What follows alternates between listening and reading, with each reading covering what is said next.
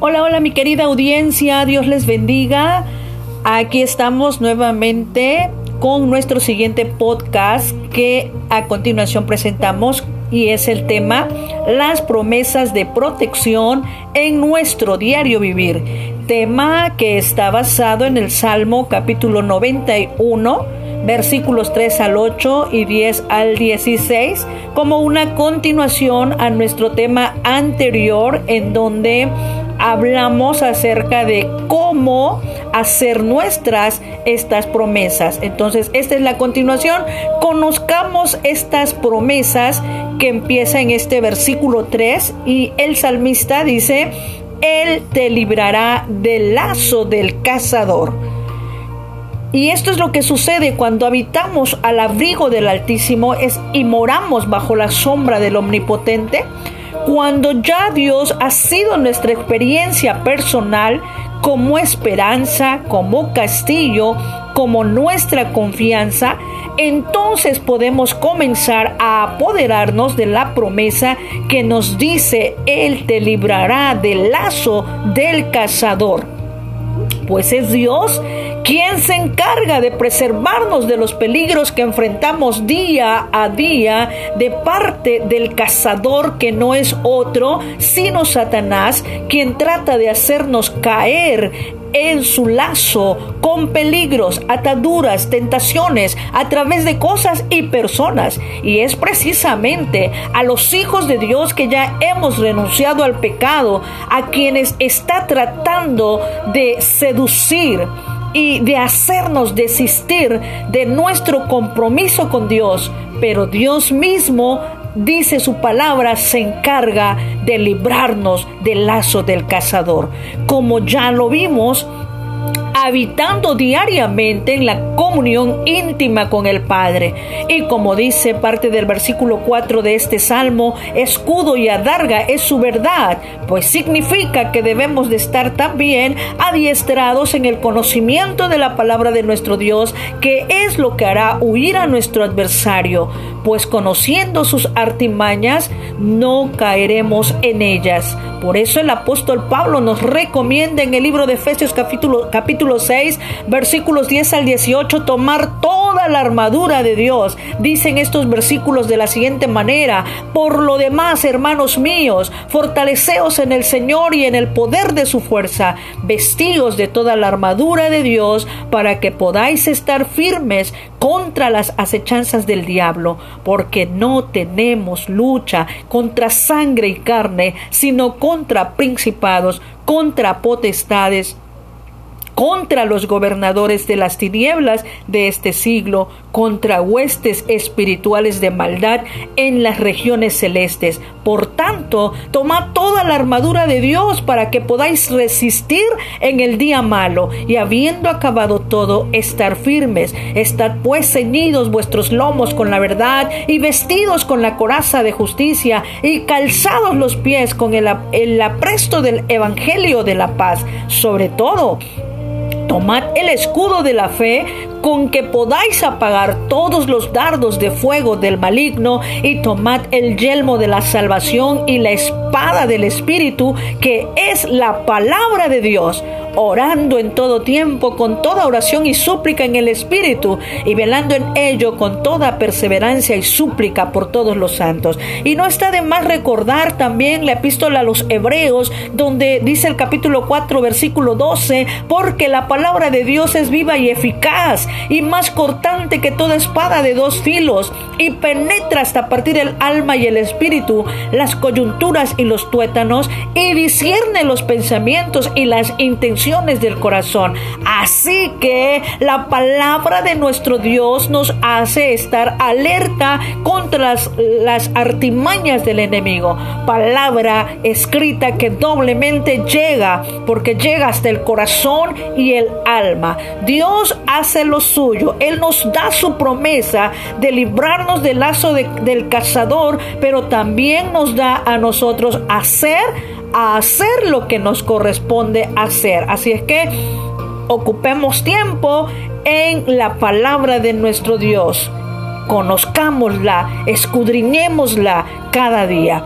Bueno, pero también el salmista dice que te librará del lazo del cazador y dos, de la peste destructora. Se refiere, esto se refiere a enfermedades que destruyen el cuerpo físico, entendiendo que la palabra peste viene desde siglos atrás y se refiere a una enfermedad infecciosa y contagiosa que causa gran mortandad entre los seres humanos y los animales. Pues ya hemos oído comúnmente cómo ah, se, se ha escuchado acerca de la peste porcina como un ejemplo, ¿verdad? Pero también acerca de estas enfermedades que, aunque no sean contagiosas, de alguna manera muchas muertes entre la población como algunos dicen, el SIDA es la peste de nuestros días. Bueno, pues el Señor Jesús también nos advirtió acerca de las enfermedades, porque pues también estamos expuestos a ellas. Veamos qué dijo el Señor Jesús en el capítulo de Juan, capítulo 11, libro de Juan, capítulo 11, versículo 4, dice, oyéndole Jesús dijo, esta enfermedad no es para muerte, sino para la gloria de Dios, para que el Hijo de Dios sea glorificado por ella. A veces las enfermedades pueden ser para eso. Cuando Dios hace el milagro de sanidad, el nombre de nuestro Dios es glorificado. Así es que la pregunta tal vez para muchos podría ser, ¿puede un hombre justo enfermarse? Sí, por supuesto que puede. Dice en el libro de Job, ahí encontramos que Job era un hombre perfecto, recto, temeroso de Dios y apartado del mal. Pero también vemos que dentro de aquella situación en Job había un propósito. Job mismo dice en el capítulo 42, versículo 5, lo vemos ya eh, saliendo de aquella enfermedad porque Dios le guardó, le libró, lo sacó de ese de esa terrible tribulación física. Y vemos a un, a un, Job que en medio de la enfermedad más crítica, él conoce más de cerca a Dios, más de una manera personal.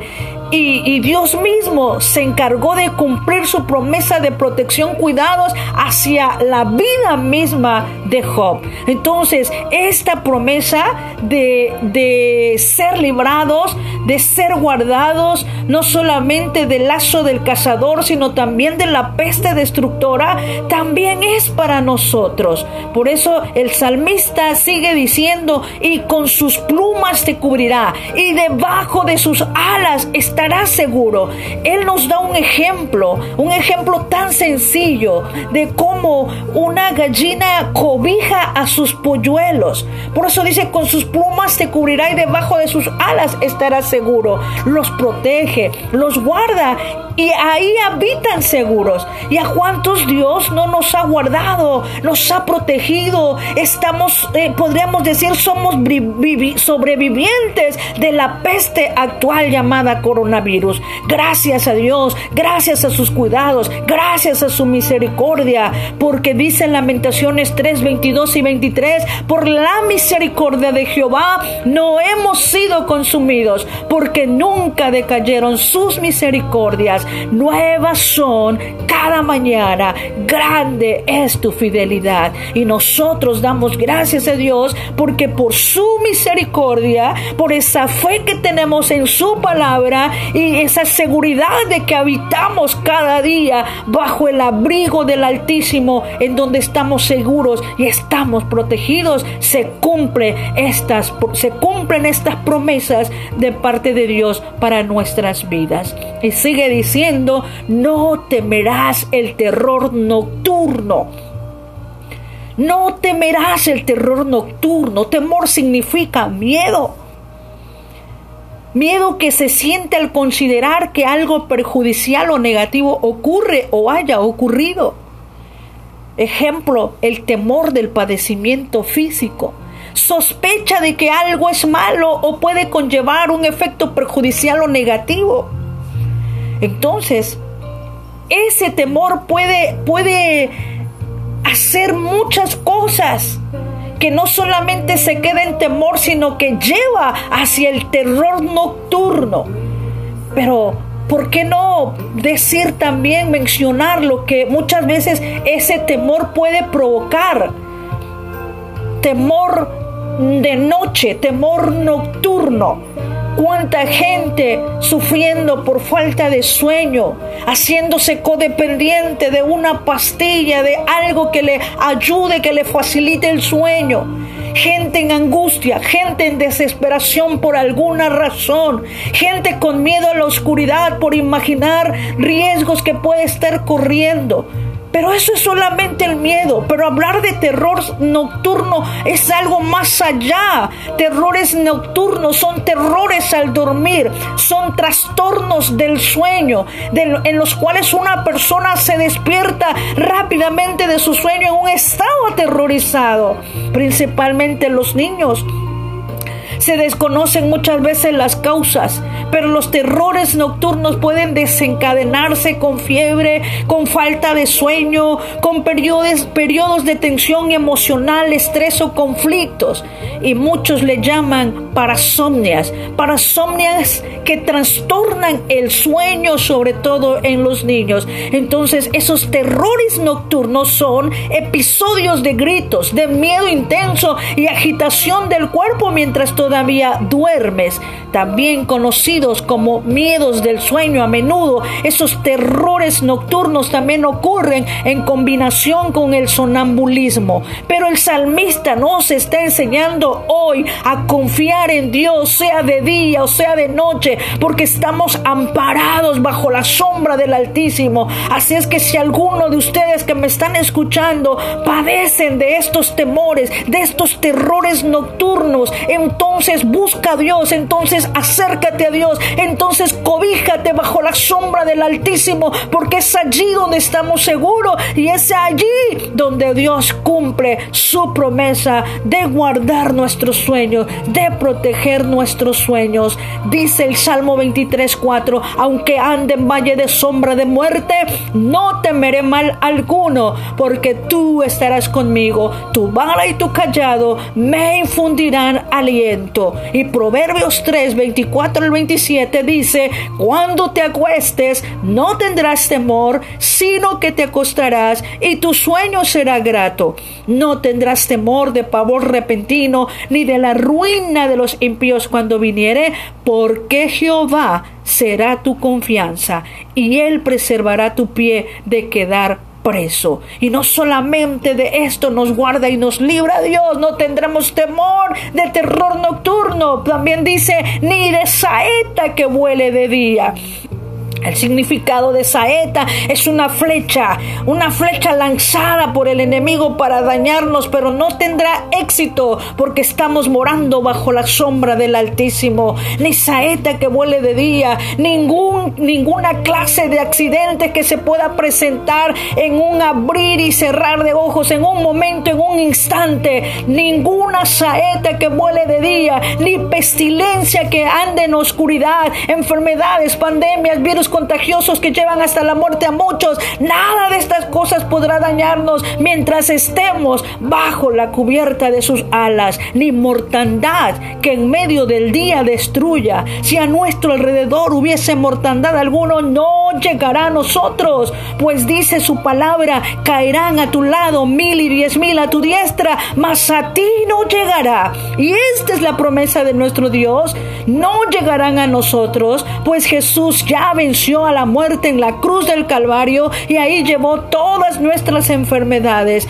Y ciertamente, dice el salmista, con tus ojos mirarás y verás la recompensa de los impíos. Dios nos ha concedido ver a la luz de la palabra el fin de los impíos en esta tierra por la fe y también en la eternidad. Así es que esto es parte de estas bendiciones que Dios ha, otorgado a aquellos que esperan en Él. Dice el versículo 9, porque has puesto a Jehová que es mi esperanza, al Altísimo por tu habitación. No te sobrevendrá mal, ni plaga tocará tu morada. Así es que nada de lo que el enemigo intente en contra de nuestras vidas prosperará. Así utilice sus propias estrategias, engaños, fraudes, maldades, etcétera, y aún las mismas enfermedades. Nada, dice, ni plaga tocará tu morada pues a sus ángeles mandará acerca de ti. Qué función tan hermosa cumplen los ángeles en nuestras vidas. Los ángeles son aquellos que conforman ese último grupo del ejército de Dios, el más cercano a los hombres. Y la función principal de ellos es proteger a los hombres uno por uno. Hebreos 1.14 dice que son espíritus ministradores, es decir, no tienen cuerpo como los humanos, pues Jesús nos enseñó esto. Jesús dijo, un espíritu no tiene carne ni hueso como yo. Eso dice Lucas 24, 37 al 39. Entonces, la Biblia es la que nos habla acerca de esa función que tienen los ángeles. Dice Hebreos 13, 1 y 2 que algunos hospedaron ángeles sin darse cuenta, sin imaginarse, porque de alguna manera en un momento necesario solamente y exclusivamente los ángeles pudieran adquirir forma humana. Por eso dice Hebreos 13, 2, algunos sin saberlo hospedaron ángeles, pero ellos son espíritus espíritus ministradores. Así que la promesa es que Él, Dios mismo, enviará sus ángeles cerca de nosotros para guardarnos, para protegernos, para protegernos. A veces sin darnos cuenta, muchas veces, muchísimas veces Dios ha enviado a sus propios ángeles para defendernos, para guardarnos en todos nuestros caminos. Y dicen, las manos te llevarán para que tu pie no tropiece en piedra.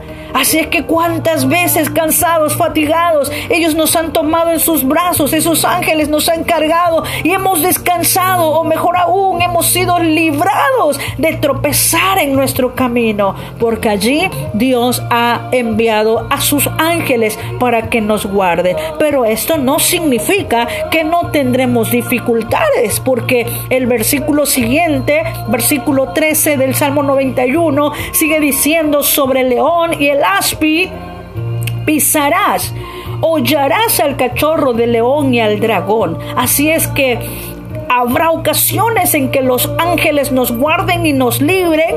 Habrá ocasiones en que nada podrá dañarnos, nada podrá hacernos eh, tropezar, porque estos ángeles nos librarán. Pero habrá ocasiones en que vamos a enfrentar al león, vamos a pisar el áspid, vamos a aullar al cachorro de león y al dragón. Pero aún en esta situación habrá algo más sorprendente que hemos de ver, porque Dios mismo dice, yo también lo libraré, le pondré en alto por cuanto ha conocido mi nombre. Tal vez en estas situaciones más difíciles, cuando estemos allí enfrentando al león, al áspide, al cachorro de león y al dragón.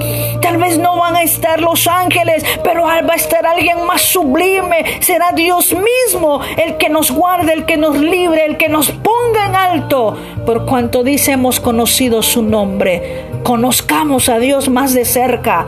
Dejemos, permitámosle a Dios manifestarse en nuestras vidas en todas las áreas que Dios se revele a tu vida como ese Dios omnipotente, como ese Dios todopoderoso, como ese Dios proveedor, como ese Dios que nos guarda y que nos libra. Y allí en esas circunstancias tan duras, tan difíciles, dice el versículo 15, me invocará y yo le responderé con él estaré yo en angustia, lo libraré y le glorificaré, porque allí vamos a tener que invocar a Dios, ahí vamos a tener que humillarnos con todo nuestro corazón y hablarle a Dios que Él sea el que venga a nuestro encuentro, en nuestra ayuda, y dice su promesa, y yo le responderé con Él estaré. Es Dios mismo el que dice, con Él estaré yo en la angustia. Lo libraré y le glorificaré. Lo saciaré de larga vida y le mostraré mi salvación. Y estas son las múltiples promesas de nuestro Dios, promesas de protección para nuestras vidas. Así que finalmente concluimos en que Dios nos ofrece su protección y sus cuidados creyendo en sus promesas y no saliéndonos del abrigo del Altísimo donde estamos seguros.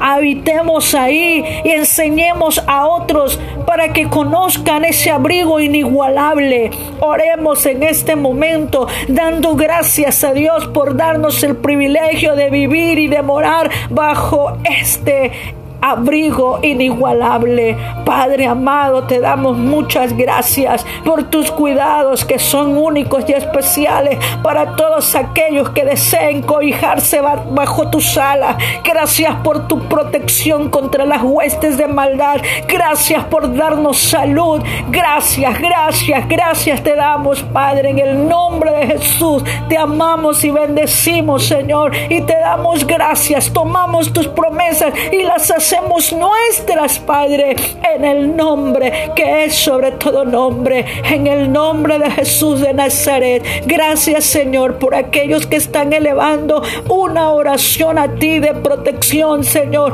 una oración a ti en aquellos que están confiando en ti, Padre. Guárdales, líbrales de todo peligro y de toda acechanza del enemigo. Bendito Dios. Todo te lo estamos pidiendo en el glorioso y maravilloso nombre que es sobre todo nombre, en Cristo Jesús, nuestro Señor y Salvador. Te damos muchas gracias, Padre.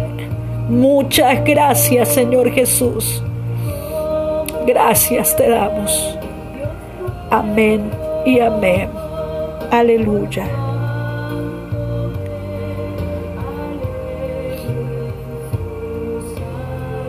Dios les bendiga, mi querida audiencia.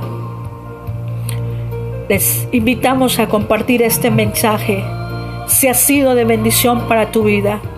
Y recuerden que les seguimos esperando en Anchor FM y en nuestro canal de YouTube, donde también les invitamos a que se suscriban y así puedan recibir nuestro próximo podcast.